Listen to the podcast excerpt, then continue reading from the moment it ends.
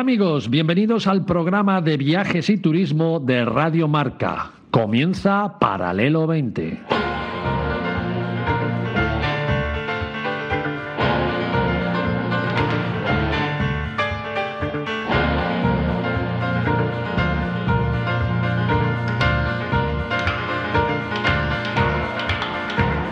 Paralelo 20. Presentado por Marcial Corrales, David Agüera y su equipo de colaboradores.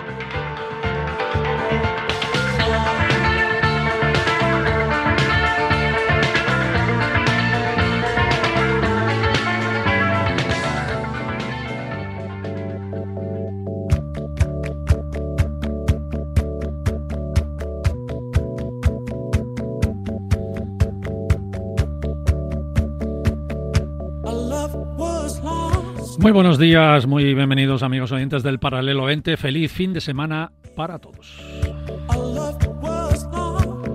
Lo anunciábamos durante, durante toda esta semana. Hoy sábado de nuevo tenemos un programa muy especial y este programa de hoy es un programa muy bonito porque el destino es precioso, ya veréis. Un destino que, que nos hará viajar por la historia porque aquí se han desarrollado muchos de los acontecimientos más decisivos de la historia de la humanidad. Es un destino muy interesante por su legado cultural, sus museos, su arquitectura, sus calles, sus murallas. Es muy divertido porque se saben divertir y saben cómo hacer que nos divirtamos cuando lo visitamos y cuando vamos allí de nuestros viajes de vacaciones. Es un destino con mucho misterio y un misterio cercano, misterioso por las leyendas que esconde y cercano porque está conectado con nuestro camino de Santiago. Y es un destino muy de cine, no solo porque podamos hacer vídeos o fotos magníficas cuando estamos de vacaciones, sino porque grandes producciones cinematográficas como Juego de Tronos, Gladiator, el Conde de, Montecristo, Troya, Ágora de nuestro Alejandro Amenábar, o la recién estrenada, o por estrenar la semana que viene, Napoleón, con Joaquín Fénix, que por cierto yo personalmente no me la voy a perder. Bueno, pues hasta más de 150 grandes películas y series se han rodado a donde vamos a viajar hoy en Paralelo 20. Porque efectivamente, y aunque es un destino pequeño, pequeño en extensión, es un destino sorpresa, el que hoy tenemos con todos vosotros. Es grande en darnos incluso alegría a los españoles, porque ¿quién no recuerda aquel famoso 12 a 1 que nos clasificó para una gran Eurocopa de fútbol y que no podemos olvidar y que estamos muy agradecidos siempre a ese equipo, a ese destino, a ese país? Ya lo habéis adivinado, adivinado ¿verdad amigos? Efectivamente, Paralelo 20, hoy sábado, viaja a Malta, al faro del Mediterráneo al refugio de los templarios, el muro contra los turcos en la Edad Media, o como los griegos la llamaron, la isla tan dulce como la miel.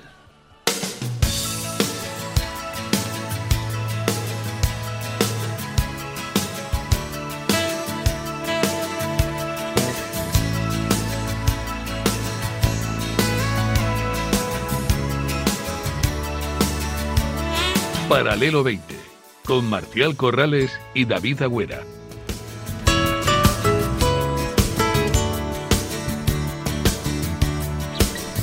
El gran David Agüera pilotando esta nave conmigo. Bienvenido, amigo, ¿cómo estás? ¿Qué tal? Muy buenos días, bienvenidos a todos. Y camino de Malta, que vamos. Camino de Malta, hoy vengo a aprender mucho. ¿eh? Mira, yo de Malta sé dos cosas. Sé que he leído que mm, el Imperio Bizantino y la época del Imperio Bizantino, que es lo que más mm, sé de Malta. Y después que tengo un amigo que está casado con una chica de Malta Ah, y bueno. que hace una cosa que se llama pastichi, creo que se llama, Sí, que están buenísimos, pero buenísimos. Y cada vez que quedamos, pues hacen los pastichi estos que están, que es como un hojaldre y está riquísimo. Y del resto aprender. Bueno, pues eh, hoy, hoy vamos a aprender mucho todos, es verdad.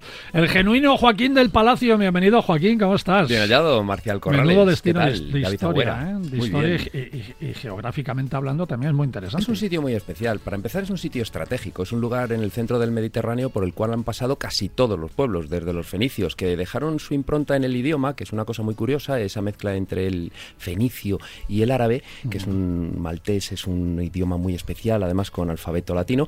Bueno, pues pasaron todos, hasta franceses, ingleses, los españoles estuvimos también, después de los aragoneses, que fueron los primeros entre entre nosotros en llegar allí y bueno, pues eso le ha ido dejando un carácter muy especial a un archipiélago que nos encanta. Bueno, ya estamos tomando nota, ¿no, David? No, sí, totalmente. ya estamos aprendiendo. Ya empieza, ya empieza Joaquín a, a volverme a mi loco con datos, historias. Digo, claro, pero los aragoneses eh, los catalogamos fuera de los españoles. Entonces sí, después ya no. No lo digas muy alto. Lo fue. Fue el reino independiente de Aragón hasta que se unió y entonces cuando era corona de Aragón... Nuestra chef particular, María Jiménez La Torre, ¿cómo estás, María? Un poco perjudicadilla, ¿no? Bueno, no, estoy estupenda. Mira, se me oye fenomenal o no me oís fenomenal. De maravilla. no sé si ha venido María o un primo, no lo tengo claro. No, he, venido yo y Miguel además... Bosé, ha venido Miguel Bosé. Bueno, a ver, no os metáis conmigo porque yo vengo a hablar de algo que es súper importante. A ver, ¿qué significa Meli Aquilo. Eh, eso, la miel, ¿no? Pues exactamente, tú no has, de, no has, dicho que era más dulce que la miel. Exacto, ¿no? Pues es que es el Hablando país. de gastronomía. Claro, es que es la tierra de la miel, uh -huh. con lo que no puede ser más dulce. Así que hoy tratarme muy dulcemente. Un amigo por mío, favor. un amigo mío me dijo, eh, estábamos comiendo, digo, vamos a hablar de Malta. Digo, yo he estado allí, he estado en las piscifactorías de las abejas. Digo, ¿cómo piscifactoría? ¿Cómo piscifactoría de abejas? bueno, el hombre tenía un poco la idea, ¿no? Tú sabes que si desaparecen las abejas, desaparecería el mundo. Sí, ah, sí señor. totalmente, sí, totalmente. Así que hay que defender a Malta. También hoy con nosotros el gran, dentro del gran Dream Team que tenemos aquí en Paralelamente, el coleccionista de misterios y leyendas, Frank Contreras. Amigo Frank, ¿cómo estás? Buenos días, sonrisas de colores. Gracias por lo de grano, soy bajito. ¿eh? Bájame Oye, menuda, menuda isla, ¿no? Para descubrir lo que, lo que a ti te gusta. Todo, 316 kilómetros cuadrados que son, podríamos decir, llaman la perla del Mediterráneo, ¿no? Podríamos decir que es el archipiélago del misterio. No solamente hay naturaleza, no solamente hay gastronomía, hay un patrimonio tangible e intangible, Uh -huh. que, que, sobrecoge y que convierte a Malta en un lugar y en un destino único. Por muchas razones. Fíjate, hablabais de la miel. Eh, ¿Pero por qué? Bueno, los fenicios la llamaban malet, que significa refugio. Luego viene el nombre de la miel por los griegos, pero los tienen griegos, una sí. especie de abeja endémica, única. Fíjate si ya es exclusivo Malta. Su nombre viene Eso porque no la abeja que tienen es solamente de allí.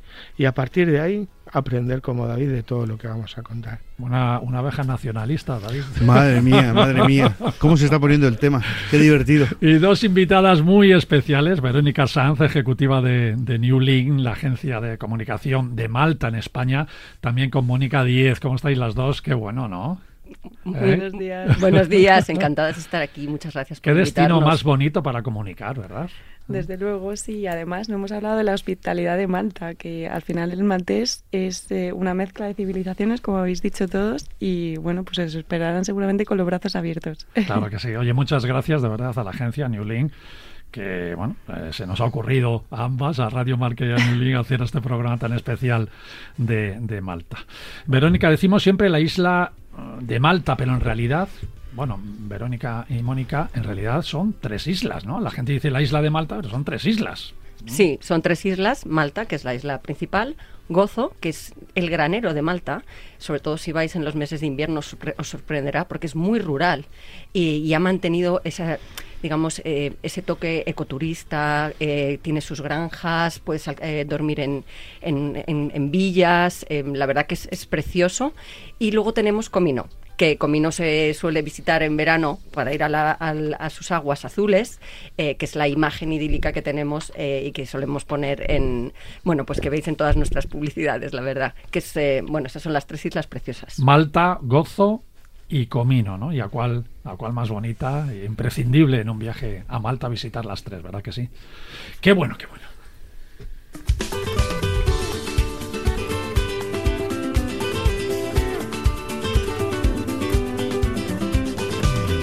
Bueno, nos tenéis que ayudar, nos tenéis que ayudar a David y a mí y hoy porque no, no sabemos, David, por dónde empezar de tantas cosas que tenemos que contar.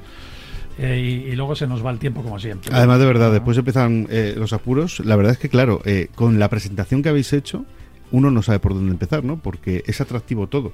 A mí me parece atractivo lo que acaba de decir de lo rural. Me parece eh, muy interesante esos viajes a lo rural, ¿no? Que, que proponen ahora varios destinos. Eh, me parece muy interesante la gastronomía, desde luego, en cualquier destino. El misterio también. Pero lo que decía Verónica, eh, que la hospitalidad es fundamental, porque al final, cuando un país eh, y esa zona eh, del Mediterráneo es muy hospitalaria. Cuando un país te acoge con los brazos abiertos, es que te hace sentir en casa, ¿no? Y cuando Así uno es. está fuera, es el mejor de los sentimientos, ¿no?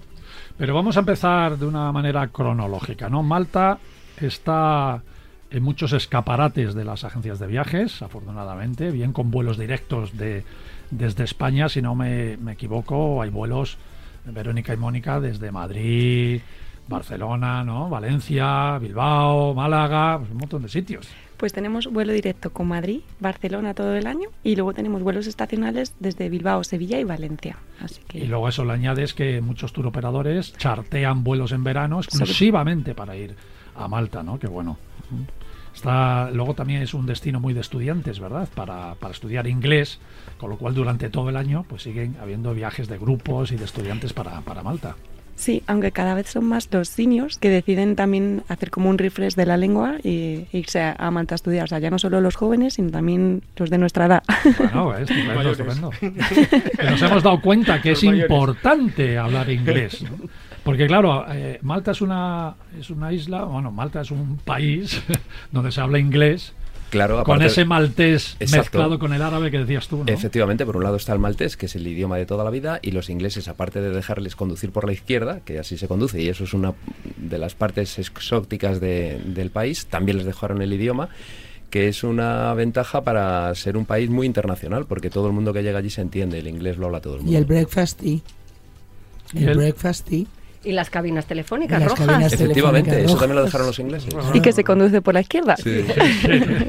Eso hay que tenerlo muy- Importante. Muy, en cuenta, ¿no? Y que es un país con 300, más de 300 días de sol, así que es muy vacacional y, e indispensable, indispensable, esto es muy importante, como parada de casi todos los cruceros, por no decir todos, que viajan por el, por el Mediterráneo. Eso es extraordinario porque el puerto de La Valeta es para mí de los más bonitos que hay en el Mediterráneo, sin ninguna duda, ¿verdad? Sí, de hecho cada año reciben algún premio al mejor puerto. La verdad que a la gente le encanta llegar a la Valeta en un barco.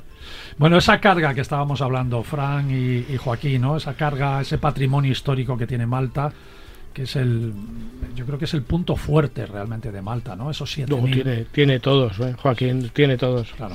Habláis de estudiantes de inglés, de hospitalidad, de gastronomía.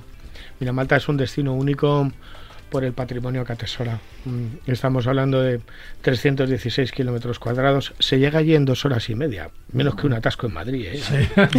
Es muy importante. Te puedes ir a- mañana te puedes ir a. Compostela en coche y ya tardas cinco horas. Pues a Malta tardas dos horas y media.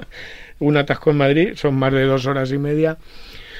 Mira, los orígenes de Malta son fiel reflejo de lo que tenemos hoy en, en- en su sociedad. Un asentamiento megalítico. Ya empieza a ser un misterio ¿eh? quiénes son los primeros que llegan allí.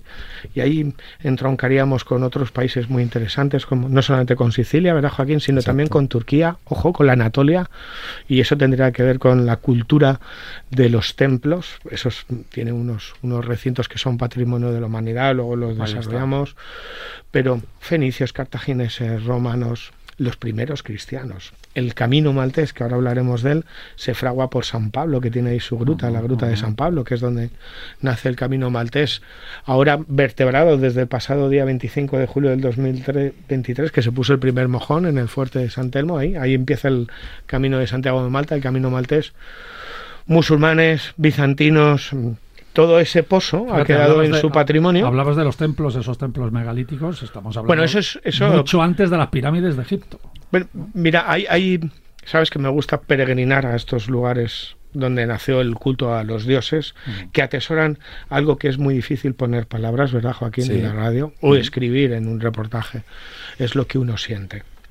Eh, los templos megalíticos de, de Malta tienen una energía mm, que te la tienes que sentir. Es decir, introducirte en el hipogeo o en cualquiera de los siete templos que son patrimonio de la humanidad es hacer un viaje El hipogeo es patrimonio por- de la humanidad. por la historia la Valeta tiene, como tiene, ciudad. Tiene, tiene algo que es singular, así como en Turquía tienen Gobekli Tepe y Karhan Tepe, que es el primer santuario, 12.500 años, hablábamos hace dos semanas, está reescribiendo la historia, el hipogeo es el único complejo megalítico subterráneo que hay en el mundo, Fíjate. con tres niveles, y que a día de hoy, ya no solamente cómo lo hicieron, cualquier ortodoxo historiador arqueólogo te dirá sí, se hizo así. No es tan fácil, ¿eh? Marcial, David, esto no es tan fácil. Levantar esas titánicas losas con esa orientación astronómica, lo que supone o lleva detrás unos conocimientos que no son de tres días, que pertenecen a una cultura. Bueno, las leyendas hablan de cíclopes y leurubiones, que eran los habitantes, los gigantes de Malta, hasta que llegan los primeros habitantes, que si mal no recuerdo son los los sicanios que vienen desde Sicilia y desde Anatolia, el, el, el, patrimonio megalítico, luego puedes hablar del medieval, del renacimiento, del barroco, pero el megalítico es único, no hay ningún lugar en el mundo. Sí, no existe nada parecido, porque además son eh, con una planta muy especial en forma de trébol. Trébol. Yo cuando los estuve viendo en una exposición en el Museo Arqueológico de Alicante, dije, aquí tengo que ir, porque es algo que es anterior a las pirámides, como bien decías tú, está también ese hipogeo, al cual hay que hacer reserva antes de ir, porque normalmente es imposible si llegas, hay que hacerlo con tiempo. Al día. Y bueno, pues es recorrerlos, el de Gigantilla, el de Hagar eh, eh, King, cualquiera de ellos es verdaderamente magnífico y además son patrimonio de la humanidad, como bien decía Frank. Aparte está la Valeta, que por cierto es la capital más pequeña de toda Europa y es quizá la más atractiva, con ese puerto magnífico donde los barcos cuando entran se creen que llegan a otra época del, del mundo, es como un viaje en el tiempo, está totalmente fortificada y tenemos también alguna otra anécdota eh, moderna de cine, relacionada con el cine, que luego más adelante desvelaremos también de la Valeta, en un lugar muy especial que también está empezando a ser una especie de centro de peregrinación de gente friki o, amantes del cine, ¿no? Como yo. Para ubicarlo cronológicamente, para que todos los oyentes lo tengan en la mente, ¿no? Gobekli Tepe estamos hablando de 12.500 años. Um, Malta estamos hablando de 7.000, 8.000 uh -huh. años antes. Luego vendría la gran pirámide de Keops. Uf, estamos haciendo un viaje en el tiempo que hace reescribir todo nuestro pasado y tocando sí, sitios donde nació lo mágico, lo sagrado.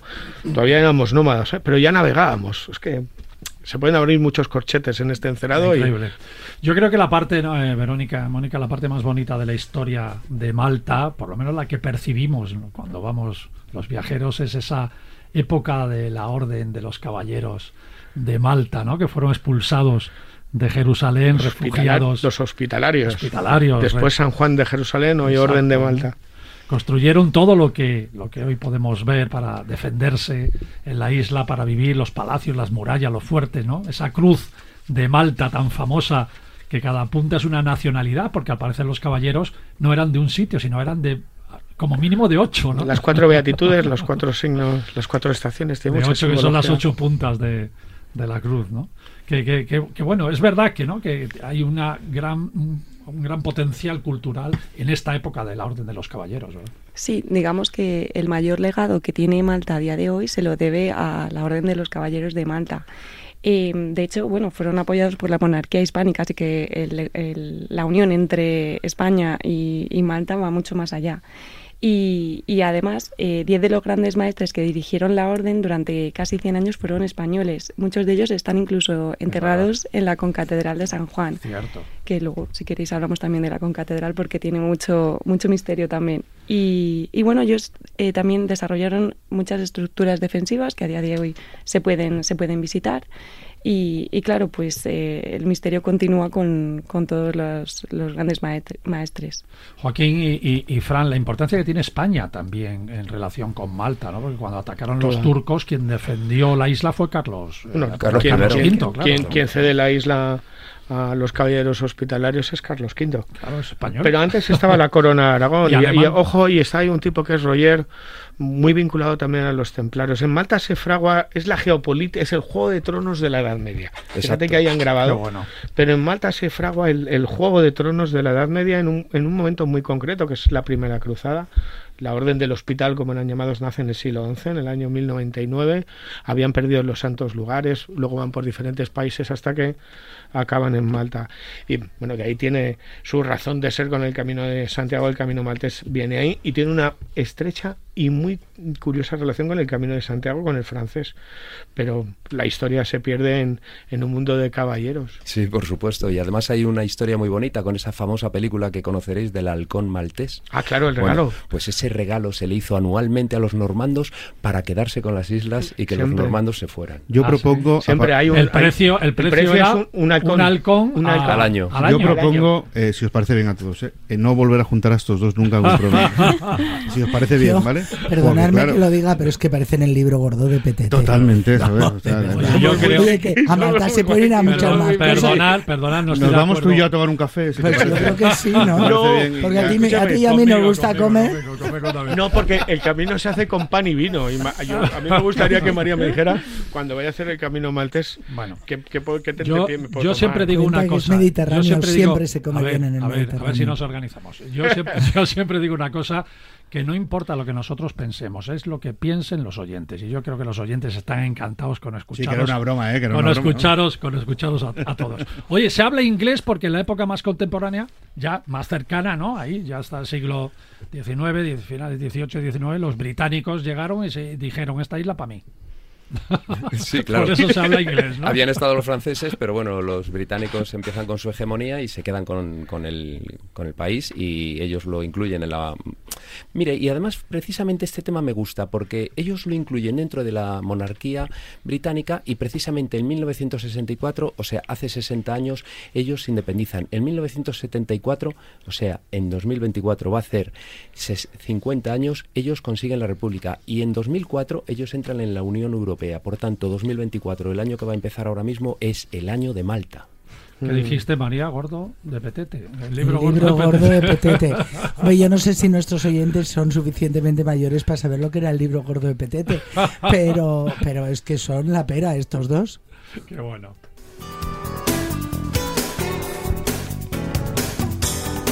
Bueno, ese patrimonio histórico desemboca en un patrimonio cultural impresionante, la Valeta, que es la, capital, es donde gozamos de mucho, mucho patrimonio, muy bueno por cierto, es la primera imagen fascinante cuando llegamos a Malta, pero ciudades como la ciudad del silencio, que es Medina, por ejemplo, que está muy cerquita, tan medieval, con esa catedral de San Pablo, que es la puerta de conexión también con el Camino de Santiago, que ahora hablaremos de él con Frank. Ambas ciudades son muy auténticas, ¿no? Y no me extraña que se hagan películas allí.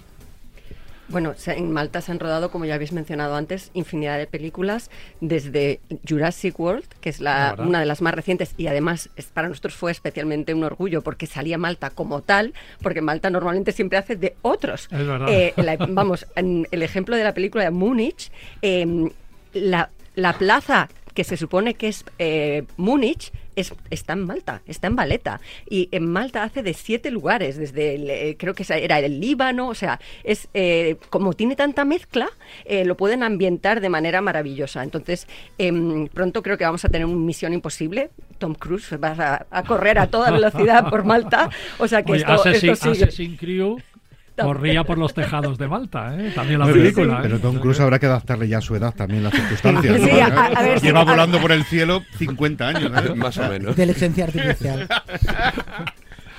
Y no solamente Malta tiene muchísimos escenarios naturales y artificiales, ¿no? construidos por la propia historia que nos revelan muchísimos lugares del mundo, sino que cuando es necesario creamos incluso allí una pequeña villa que se llama la de Popeye, Popeye. y es uno de los lugares más visitados por los niños que además cuando lo vemos los mayores nos enamoramos. Qué bonito además. ¿eh? Se hizo la película allí de Popeye. Por supuesto. está Y de hecho, el parque de Popeye, el, para los que quieran viajar en familia, yo que viajo con mis hijos, eh, es, es una visita obligatoria, es súper divertido. Nos hace medio llorar a los padres y los hijos se lo pasan muy bien. Y también tenemos el parque de Playmobil, que es, eh, que es muy interesante. Y luego tenemos, eh, lo digo para las familias que me estén escuchando, eh, tenemos eh, parques acuáticos y también en invierno tenemos el Fairyland, que está, que está mm, muy, muy, muy interesante. Así que no es un destino solo para aprender inglés bajo el sol, como decíamos nosotros siempre, aprender inglés bajo el sol y comiendo mediterráneo, eh, sino también es un destino de familias, porque tienes em, hoteles de todo tipo, desde hoteles mm, resorts hasta casitas eh, rurales en las que te puedes alojar, puedes hacer multitud de actividades acuáticas, eh, bici, etcétera. Y. y nada, con un clima maravilloso. Así que. Bueno, fíjate lo importante que has dicho, la hotelería, ¿no? La hotelería que tienes grandes cadenas, hoteles eh, muy interesantes que se mezclan muy bien con ese. eh, esos hoteles boutique, esos hoteles con encanto que hay en el centro de las ciudades, incluso en los pueblos o en las islas como Comino y Gozo, tirando más a lo rural, pero a lo rural con mucho encanto, ¿verdad? Sí, de hecho, eh, bueno, tenemos eh, hoteles boutique, como tú has dicho, que son eh, como nuestros paradores, pero más en, en pequeñito, ¿no? Son como antiguos edificios que han sido eh, remodernizados con mucho estilo, con mucho encanto. Eh, pues tenemos, por ejemplo, el Cubo Gran Machina, Gran Harbor, que es, es un antiguo fuerte. Tenemos el de Sara Palace, eh, Palace Relais and Chateau, de Fonisia, Malta, así que hay mm, multitud de, de opciones. Yo he estado en el, en el Fenicia Malta. ¿Ah, sí? este, sí, sí, sí. Y además comiendo, tiene un restaurante espectacular. Y las vistas desde la, desde la habitación que me dieron eh, era fabulosa. Es que ves todo Malta, todo el puerto de Malta. Es que está además Sí, en la parte justo- alta de la ciudad. Está, es muy, muy recomendable. En bueno. ese hotel durmió la reina Isabel de Inglaterra. Sí, por eso estuve yo. Fue, fue el mismo día, la misma noche, la misma habitación. Pero yo no, no lo quería decir. No lo quería decir. No, no lo quería decir porque me pone años. Rejuvenece a la reina. Oye, qué bueno, qué bueno. Este es el ambiente que se vive en Malta. Me gusta, me gusta el ambiente que estamos teniendo aquí. Oye, la baleta, no me quiero ir sin hacer un recorrido. Por favor, Verónica, Mónica, Fran, Joaquín, vosotros también que lo conocéis, por esa ciudad que es impresionante. ¿Y ¿Cuántos días es necesario para, para ver bien Malta, las tres islas y tal? Con siete días, yo creo que es. Con siete días, bien, ¿no? genial. Ahora para los puentes está súper bien. Es verdad que intentamos que, que estéis más días porque eh, encima con todo lo que os estamos contando vais a tener excusas suficientes como para que- querer quedaros incluso más, ¿no? Eh, pues al final yo creo que una estancia perfecta serían cinco días en La Valeta y un par de días en Gozo. Eh, Comino se visita en el día, no vive nadie en Comino, que lo sepáis, solo una persona. Ajá. Una persona solo. una persona solo, sí. eh, ¿Y un eso? mítico. Es como, la, es como la isla de Tabarca, tú que eres de ahí. Pues anda que sí. Como, como te digas decir que vive solo una persona en Tabarca. En el vive censo demasiada pone gente. uno. En Tabarca vive demasiada gente. Pero ¿y la historia de por qué solo vive una persona? ¿Se sabe o no? Bueno, eh, sí que es verdad que a veces eh, veis campers que se quedan allí, pero solamente hay una persona. Es que tampoco está muy habilitada para vivir Anda, allí. Qué curioso. Qué curioso, ¿no? Es donde está la famosa Blue Lagoon, entonces sí, Sí. que son excursiones de un día súper bonitas de hacer. Os decimos siempre de intentar evitar ir en julio y agosto, no solo por las altas temperaturas, sino porque es cuanto Más cuando más gente... ahora, sí, exacto. De Fíjate, hecho, hablabas, ah, perdona, hablabas de la gente. Una de las, bueno, una de los viajes que hice, que, que hice, que hice yo con mi familia a Malta, eh, la gente contaba que las casas no las cerraban por la noche, las puertas. Bueno, es un sitio muy seguro. Increíble. Y además las puertas son muy bonitas, que las puertas de Malta siempre las promocionamos mucho. en Tiene las puertas abiertas incluso por la noche. ¿eh? Los fabuloso. balcones, sí. sí, sí, fabuloso. Perdona, Mónica. No, que iba a decir que efectivamente Malta tiene como un posicionamiento de destino de verano por ser una isla, pero yo recomiendo destino de, fuera de temporada, Sí, de, sí, de sí, fuera sí, de sí. temporada. O sea, yo que he estado en todas las estaciones del año y el otoño es precioso y la primavera también. Entonces, eh, por eso decía que es un destino ideal para los puentes de mayo, los puentes del otoño eh, y para las navidades también. Así que que nada, que no nos cortemos. ¿Cuánt- ¿Cuántos días has dicho? eh? Siete días, pero si vas tú te tienes que quedar todo el mes. Ni de, ni de- ni de coña, Marcial. o sea, solamente 16 museos. Sí, a, a sí, día no. por museo, vamos a ampliarlo a 10, 12 días. A partir de ahí sí, ya sí, empezamos sí, sí, a sí. 16 museos. Y además, ¿qué museos? No da tiempo a verlos todos Además, y ¿qué- hay que qué verlos museos? todos. ¿Qué museos? En eh, uno de ellos hay 4.000 armaduras de los caballeros hospitalarios. Sí, señor. Los Y hay que ver las cuidaban. 4.000, ¿sabes? Claro, claro. Cada armadura puede encerrar un misterio, Claro. una historia que contar. Y luego yo, tiene. Luego yo subo a 20 días la visita, a, Marcial. a mí lo que me Yo gustó. creo que 12, es- 12 está bien, déjate de 7, 12 está No, bien. A mí me gustó mucho ver los cuadros de Caravaggio. Porque yo, que he estudiado además Bellas Artes, eh, siempre me ha gustado mucho Caravaggio porque Caravaggio era como el, el que dibujaba cómics en la Edad Media. ¿Qué quiero decir con esto? Los cuadros no es que sean cómics, sino que hacía cuadros sucesivos, ¿no? Por ejemplo, la decapitación de San Juan de Bautista. San Juan Bautista, eh, son tres cuadros. Es decir, tú ves cuando le hacen expreso cuando le están cortando la cabeza y cuando depositan la cabeza sobre la- una bandeja. Y los personajes que salen en los cuadros son los mismos y están clavados. Es increíble, son como tres viñetas de, de cómic, ¿no? Que te, te cuente la historia perfectamente de esa decapitación. No es solo un cuadro, ¿no? Sino que son tres cuadros los que completan toda esa historia de la decapitación de, de, Sí, de San San Juan Bautista, ¿no? que se puede ver en la baleta y que además, bueno, nos refiere a un pintor que era un personaje muy especial, del Muy que hablan, de que hablan cosas, eh, pues hasta incluso de delincuencia y tal, un Caravaggio. Bueno, homosexualidad también, También, ¿no? sí, un. Caravaggio con, con muchas, con muchas Muy caras. Muy hereje. Muy hereje. Muy bien, También. muy bien. Mm. Oye, qué bien. Nos vamos a ir un minuto solo a publicidad para organizar un poco la segunda parte, porque nos queda hablar de ese camino maltés, Frank, no, no me lo pierdo, y de esa gastronomía tan Sí, chula. no, no solo va a ser María. historia, también puedes ir a descansar, que es un Y destino a comer, fantástico. Ca- Descansar, comer, bañarte sus aguas cristalinas. Es que hay otro turismo también, ¿eh? Tanta, El de la Laguna Azul, el de la Laguna Y hacer tiene buceo. tanta carga histórica que, que yo creo que es lo que atrae eh, a la gente, sobre todo a los españoles que nos gusta, nosotros tenemos muy buenas playas y nos gusta salir a los sitios y visitarlos. Pero si encima comes bien, tienes más motivo para ir. Ahí- ahí Mucho más. Ahí Un solo minuto aquí en Paralelo 20 Radio Marca. Un viaje diferente con Paralelo 20.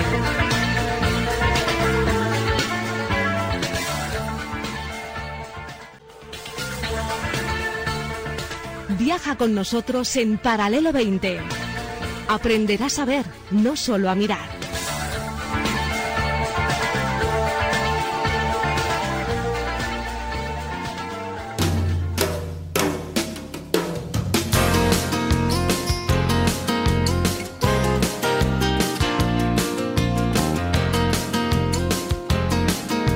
Paralelo 20, con Marcial Corrales y David Agüera.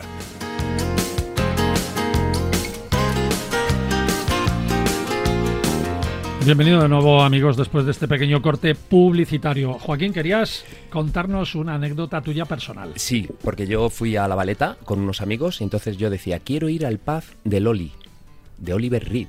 Y entonces, tanto de Loli, de Loli, pensaba uno que, ¿quién es esa Loli? Y le dije, no, Loli no, Oli. Entonces fuimos a descubrirlo. Es un pub donde Oliver Reed, estando eh, rodando Gladiator en 1999, estaba allí tomando algo, se juntó con unos eh, marineros de la Royal Navy, entonces empezaron su fiesta particular y de pronto pues el corazón le falló a este hombre, a Oliver Reed, falleció allí in situ, en este último pub de Oli, que además se llama así ahora, y es un lugar al que acude la gente porque allí queda su última factura sin pagar. Hizo un simpa. Hizo un gran simpa, sí, de los que no me gustan, pero lo hizo. un, un simpa trascendental. Bueno, buena anécdota. Bueno, a los que os incorporáis un poco más tarde, que sepáis que estamos haciendo un especial monográfico sobre Malta. Eh, mucha gente dice la isla de Malta y Malta ya hemos dicho que son tres islas, Gozo, Comino y Malta y a cuál a cuál más más bonita. Y tú dices que cinco. Sí, bueno, está Cominoto y Filfla, que también son otras pequeñas islas que no están eh, ocupadas ni habitadas, pero que también forman parte de esos aventureros que les gusta descubrir lugares nuevos. Eh, es por tener un geógrafo en el equipo. Esto pasa por tener un geógrafo en el Y equipo. luego te daré un consejo expresamente para ti, Marcial, que te gustan los fondos marinos. Bueno, bueno, luego hablaremos de, de buceo. Antes quiero un poco pararme, Frank y compañía, en el camino Maltes, ¿vale? Porque poca gente sabe, ahora un- unas cuantas más, desde que Verónica estuvo también hace, hace meses en nuestro programa y vino a contarnos sobre el camino maltés a, a Santiago. Y Fran, tú que eres un experto en el camino Santiago y en los caminos a Santiago, que esto Importante la muy importante de y a. Esto es más, es más de Santiago Apóstol o de San Pablo, este camino maltés. Es camino de peregrinación. Porque San, Está- Pablo, está- tiene, San Pablo tiene mucho que ver. Hay, hay dos tipos, claro. Según la tradición, esto es muy interesante porque todos los apóstoles llegan en barcas a costas, todos se estrellan y ahí empieza. Estamos hablando de la Ahí cristianización. empieza el de- cristianismo. Estamos hablando de la cristina- cristianización de los cultos paganos. ¿no? El camino maltés, que son 3.493 kilómetros desde la isla de Malta hasta Compostela, ponle 90 más porque para mí acaba en Fisterra, en el Ara Solis romano, en el kilómetro cero está ligado a la figura de San Pablo. Según la tradición en el siglo I, cuando va a Roma para ser juzgado, encalla, o sea, su barca vuelca y ahí se asienta durante varios meses. Estamos hablando de los primeros cristianos, que es una época muy interesante de analizar y estudiar, con sus diferentes variantes. Todavía no ha llegado a Roma em, los católicos apostólicos romanos, entonces hay muchas influencias, con muchos cultos y derivaciones, y ya de por sí en ese tiempo se convierte en un lugar de peregrinación. Los primeros cristianos acudían tanto a Jerusalén como a Roma. A partir del siglo IX, y más concretamente a partir del siglo X nace el boom internacional del camino. Sería muy largo de contar, así que te lo resumo cuando se descubre la supuesta tumba del apóstol Santiago, es un fenómeno local, la primera peregrinación, el rey Alfonso II del Casto, Oviedo, Compostela, pero cuando Almanzora arrasa Compostela, que se lleva hasta las campanas, con esclavos cristianos a, Córdoba, que luego recupera Fernando III el Santo y se las lleva con esclavos musulmanes, se convierte la ruta jacobea en lo que conocemos hoy, en la calle mayor de Europa. Y aparecen las peregrinaciones de cabotaje, por mar y por tierra desde Inglaterra, desde Irlanda, desde Francia, desde Malta, comienzan a llegar peregrinos. Y es ahí donde se fragua. En Malta, el camino maltés, recién inaugurado, el pasado 25 de julio del 2003, el embajador eh, español, el embajador de Malta, el ministro de, Turismo ponían el primer mojón, hito. Que no ¿En el 2003 o 2023? 2023. El pasado mm, Día del Apóstol se ponía el primer hito, un mojón, que no sé más en los de Almería, hito de piedra, donde nace en el fuerte de San Telmo, si mal no recuerdo, y a partir de ahí nace el, camino, un camino que vertebra por tres países. Es, es Malta, es Italia y es, y es España. Eh, llega ¿No toca Francia? No, em, llega hasta Sicilia, Sicilia Cerdeña, Cerdeña Barcelona y en Barcelona entra por el camino catalán o camino del Ebro o ramal aragonés. Mejor el ramal aragonés para pasar la reina y francés, ¿no? Claro, para entra por Navarra, por Javier Leire. En Malta hay 37 kilómetros y mira, como siempre te digo, el camino no es llegar, el camino es caminar. Y el camino abarca todos los tipos de turismo que hay en el turismo que conocemos hoy. Porque ¿qué es lo que haces en el camino? disfrutar de su patrimonio. Pasa al lado del hipogeo del camino maltés, lo puedes visitar. Ahora María nos contará de qué platos de la alquimia de la gastronomía podemos disfrutar caminando. Vamos a descubrir su belleza natural. Al final el camino abarca todos los tipos y a cualquier turista, caminante o viajero y todo eso está concentrado ahí. Y creo que es, es un buen momento, sobre todo porque ahora tenemos otro año santo, ¿eh? 2027, así que se pueden hacer peregrinaciones de cabotaje. Eh, Vero y Mónica, desde la parte de comunicación, ¿no? Y, sabiendo que esto es algo súper novedoso, que es del 2023, ¿cómo, ¿cómo estáis llevando la comunicación de ese camino para todos los españoles? Y, además, claro, los españoles como punto de referencia para que sepan que estamos hermanados, pero realmente son casi los malteses los que tienen que venir a Santiago, ¿no? Sí, bueno, para nosotros es una súper buena noticia, más que nada por, eh, de nuevo, hacer una, una alegación a la unión entre España y Malta. Eh, de hecho, esto nace por varias asociaciones. Está Heritage Malta, que es la red de, museos, está Sircamini, que es la asociación que se encarga de organizar este camino, tanto el camino maltés como el camino eh, italiano. Luego está eh, la Autoridad de Turismo de, Malta y la Embajada. Todos ellos han colaborado en hacer posible y real este, este camino. Pero fíjate, el camino siempre tiene algo mágico, Marcial. ¿Cómo surge esta idea? El camino no deja indiferente a nadie, a todo el mundo le transforma. ¿Y cómo nace esto? Porque a Daniel Azoparvi le transforma el camino. Esto no se cuenta, pero creo que es importante. En el 2021 él hace el camino, consigue la Compostela y después de hacer ese camino se pone a investigar. ¿A quién has dicho? Daniel Azopardi, embajador de Malta.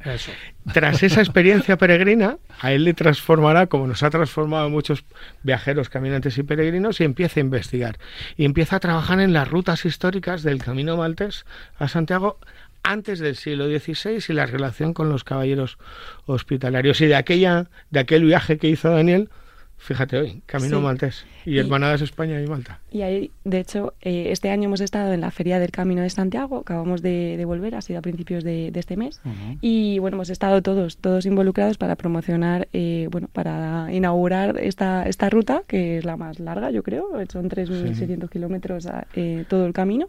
Es verdad que el camino maltés son 34 kilómetros, así que se puede hacer en un, en un par de días, pero si sigues todo el camino serían unas 12 semanas si haces el camino tradicional, en barco, etcétera. Así que nosotros estamos aprovechando todo eso para, para, bueno, pues para contar toda la historia que tenemos en común y que creo que nos va a unir, porque también estamos trabajando en eh, unir logísticamente Santiago con, con, con Malta, así que quizá en un futuro tenemos hasta abuelo. Vuelo, pere- vuelo peregrino. Vuelo peregrino, ¿no? Con una concha ahí en la, en la cola del avión, ¿no? Qué bueno. Fíjate, tú antes has mencionado Heritage eh, Malta y leí hace poco que Heritage Malta, una de las cosas que está haciendo es presentar toda la cultura, todos los museos y tal, combinado con la gastronomía. Sí. Qué bueno esto, Sí. ¿no? O sea, A la través del importa- paladar. Sí, a través del paladar. Lo importante, ya lo dice la Organización Mundial del Turismo, que si vas a un destino y no pruebas su gastronomía, te estás perdiendo el 50% del conocimiento de ese destino, ¿no?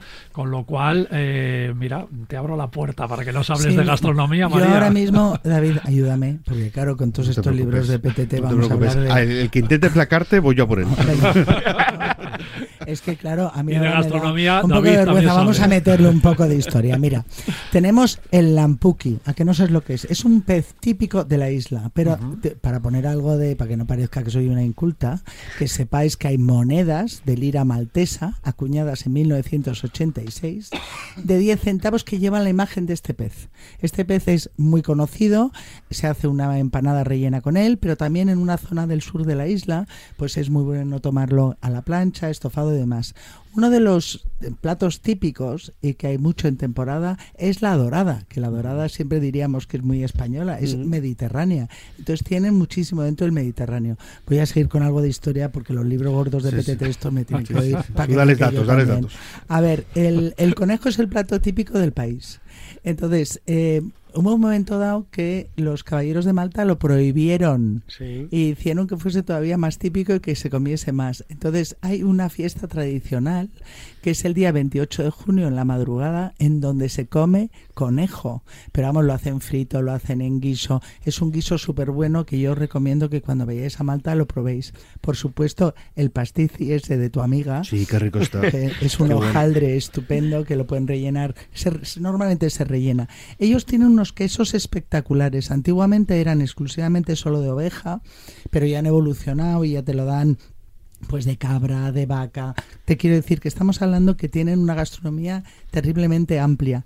Hay un plato que personalmente a mí, y yo estoy deseando probarlo porque es imposible hacerlo en España y a mí todo lo que no se puede hacer en España me encanta, que es una especie de, de- entre hummus, la textura sería de hummus o de paté, pero está hecho con unas alubias rojas que solo tienen en Malta. Qué bueno. Entonces, el- eso mezclado con ajo, con un pelín de guindilla y con hierbas, porque tiene muchas hierbas en, en Malta, pues eh, se toma desde acompañamiento de platos hasta un buen aperitivo. Entonces, creo que es bastante eh, di- diferente. Yo lo probaría porque en España no lo vais a prover- poder probar.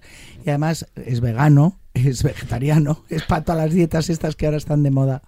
Luego también vamos a hablar de de lo que es la, la tira, que es el pan que tienen ellos allí, sobre todo para seguir con la cultura esta, porque, ¿sabes? Para que vean que Sí, sabemos sí, tú que sigue dando, que pero da más datos. Yo daría más datos. Eh, que es, hay un festival de pan y es el patrimonio inmaterial de la humanidad. Es el pan maltés. Entonces es Qué rico, por eh, está súper bueno. Eso lo puedes acompañar de lo que tú quieras. Te lo Pan y vino para hacer camino. Bueno, pues ya sabes que se llama ftira.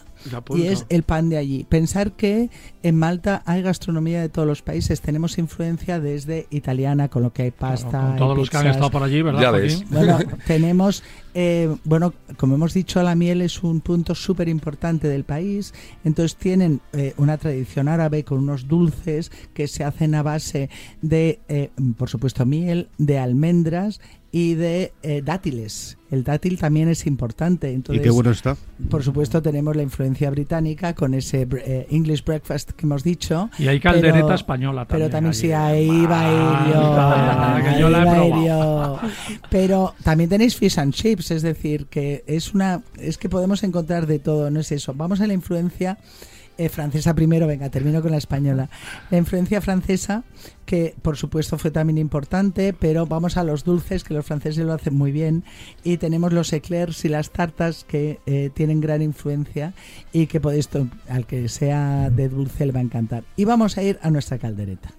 Ellos tienen una sopa súper especial que es, eh, se llama, es que a mí me cuesta pronunciarlo, pero si lo pronunciáis vosotros, aljota, Es la misma que la J. aljota. Eso es muy de camino. Entonces, ellos lo- la diferencia con nosotros, esto se hace, es una sopa de pescado con tomate, Sí. con ajo, con limón, con hierbas, pero eh, bueno, eh, es especial para los amantes del marisco, también es la pera. Pero a mí lo que me encanta de esta sopa que ellos tienen es que es sopa sopa de verdad. Ellos quitan los pescados y los, los pescados los sirven para otra cosa. Muchas veces se puede añadir arroz, pero ellos lo que hacen es sopa, no hacen una caldereta en sí. Luego tienen las calderetas fundamentalmente de conejo, también hacen muchísimo guiso con conejo, Y ese lo que plato, hemos hablado antes. Ese plato, María, lo traen, son los productos que traen los caballeros que vienen desde Francia, desde, desde Italia y desde España.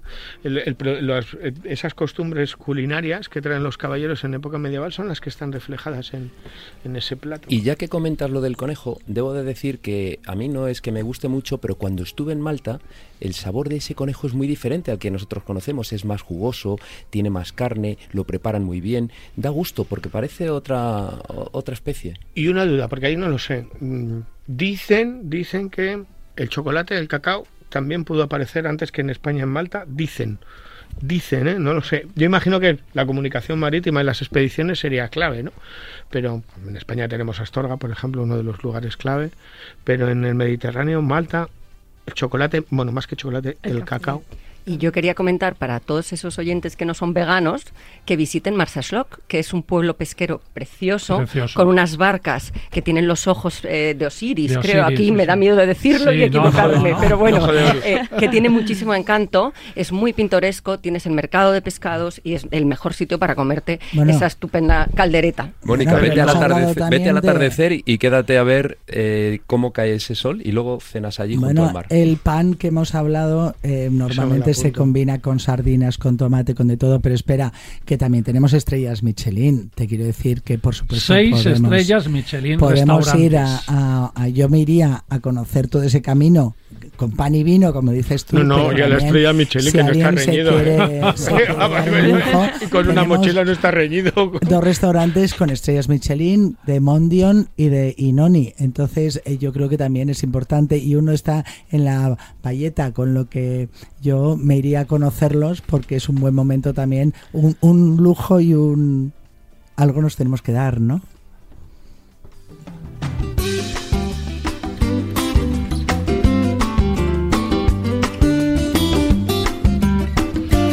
Bueno, a ver, que ya estamos llegando casi casi al final del programa. Bueno, todavía nos queda ahí 10 minutillos. Esos, esas visitas imprescindibles. Venga, cuando nos vamos de, de vacaciones allí, de viaje a conocer lo que es Malta y sus islas. Una semana, tú decías que era ideal para ver Malta y las islas. Los alojamientos ya lo hemos comentado, sin ningún problema, tanto los de buena categoría como los rurales y con encanto, esa, esa hotelería. Eh, pero claro, mm, ¿cuáles son los sitios imprescindibles? A ver, no nos podemos volver de Malta sin ver qué. Bueno, yo empezaría con Medina. Medina es una, es una, era la capital histórica de, de Malta y es una ciudad que a día de hoy se mantiene mm, preservada perfectamente. Tiene su puente levadizo de entrada, sus murallas, es espectacular. Y es la que decías tú antes que se conoce como la capital del El silencio. silencio, ¿no? Ujú. Entonces sí que os recomiendo ir sobre todo por la noche porque se queda una atmósfera súper bonita, súper, bueno, incluso muy romántica, ¿no?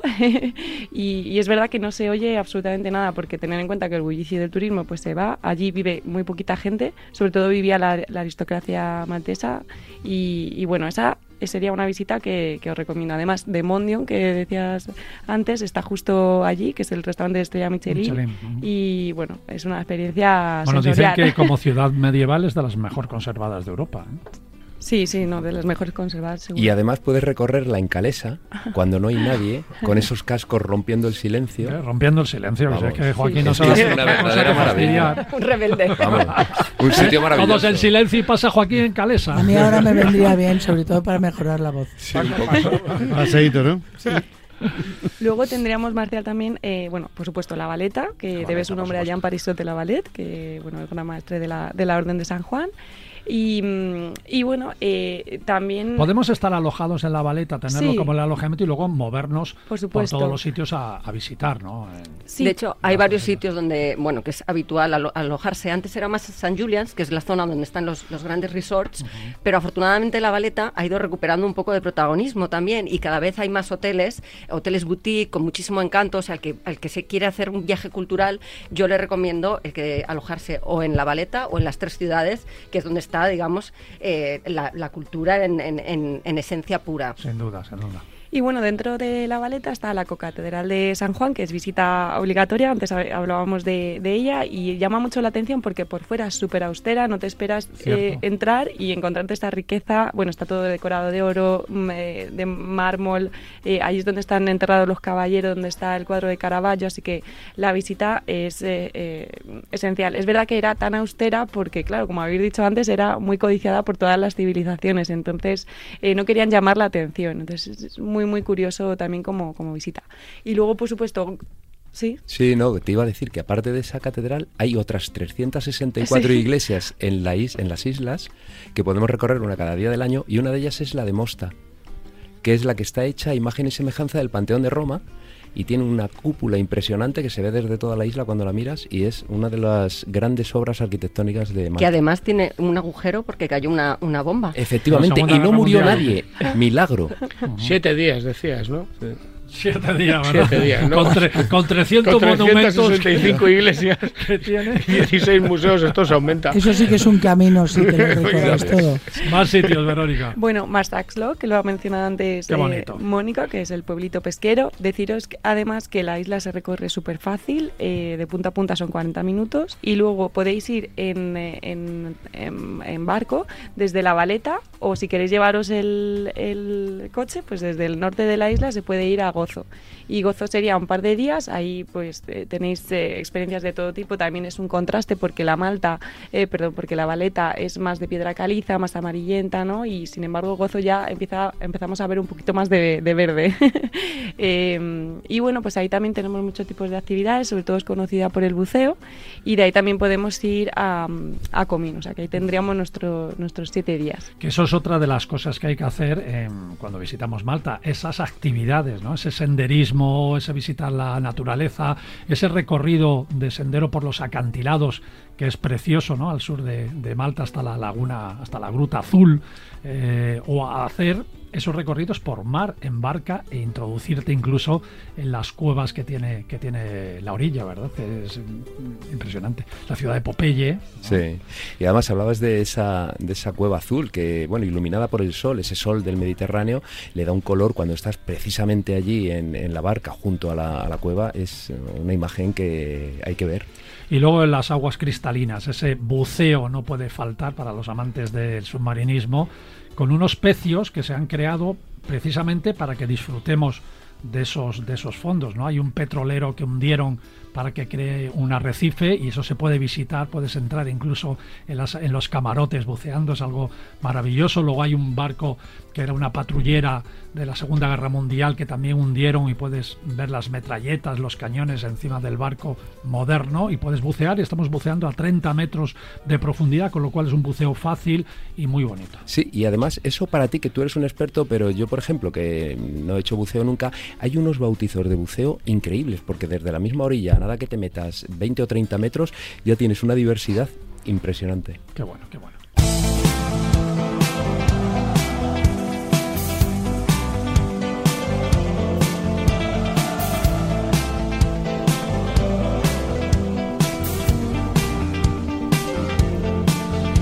Bueno amigos, ahora sí que llegamos al final de nuestro viaje. Lo siento mucho, hasta aquí nuestro paralelo evento especial Malta, una isla súper atractiva, con mucho que ver, con muy buena gastronomía, como hemos visto, con sitios de misterio, de leyendas, conectada con España eh, no solo por sus vuelos directos, sino hasta por su propio camino de Santiago. Y la posibilidad de sentirnos, ¿verdad, Fran, Joaquín? Sin los duda. demás, un caballero de la orden. Yo me sentiría ahí en medio del Mediterráneo, ¿eh? cada vez que vamos, Sí, como sí. un auténtico caballero. Es que de la orden masticas de la Malta, historia allí. Sí, bueno. sí. Verónica, muchas gracias, de verdad, Gracias a por vosotros. esta oportunidad que nos has dado a nosotros y a los oyentes, Mónica, Mónica 10. Igualmente, un placer. a Muchas seguir, gracias. a seguir ahí comunicando bien, que hay mucho que comunicar de, de Malta, claro que sí. Fran, yo sé que te quedas ahí a medias, porque eh, contigo haríamos un programa entero. No, no, no Ah, sé vale. tanto, no sé tanto, aprendo. Soy muy parlanchín.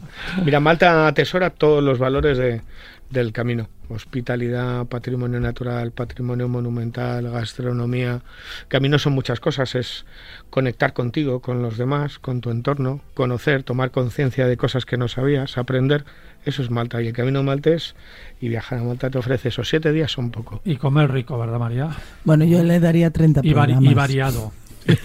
¿A quién? ¿A Fran? Sí, hombre, yo. Oye, el próximo, mira, yo lanzo el reto. El próximo programa podemos hacerlo los que estamos aquí en Malta, cada uno entrando desde nuestro destino. Si no me vas a dejar hablar, sí, porque yo cada me uno voy a que- comer y tú hablas. cada- y que cada uno explique su especialidad, pero allí. Bueno, gracias María por ese repaso que has dado a la gastronomía de Malta, tan variada, tan mediterránea Sí, también. me ¿verdad? encanta y, ta- y, de ta- y que puedes comer lo que te dé la gana, desde pescado hasta carne, hasta ese conejo, como decía Joaquín, que sabe totalmente diferente.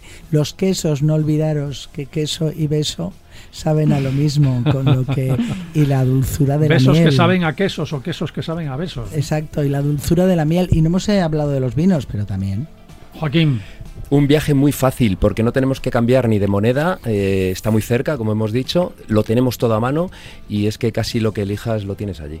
David, mañana domingo, programa habitual con las secciones habituales de los domingos. ¿Y qué destacamos para mañana? Si, si Ma- tuviéramos que destacar algo, ¿qué destacamos? Pues que está con nosotros el gran Juan Díaz, el pedazo de actor, uno de los protagonistas de Cuéntame, que vamos a viajar con él y además vamos a despedir la serie, que sabes que es la última temporada, Cierto. y nos va a contar un poco la historia de esta serie, que también tiene que ver mucho con el turismo. Y aparte estará Fran también con nosotros, estará Alberto de Luna, bueno, pues todo el equipo por ahí. A la cama no te irás sin saber una cosa más con, con Paralelo 20. Muy didáctico el programa de hoy, ¿eh? os lo agradezco a todos y yo creo que, que va a gustar mucho. Eh, Raquel Valero en los controles y hasta mañana que estaremos aquí con el equipo de los domingos. Chao, chao.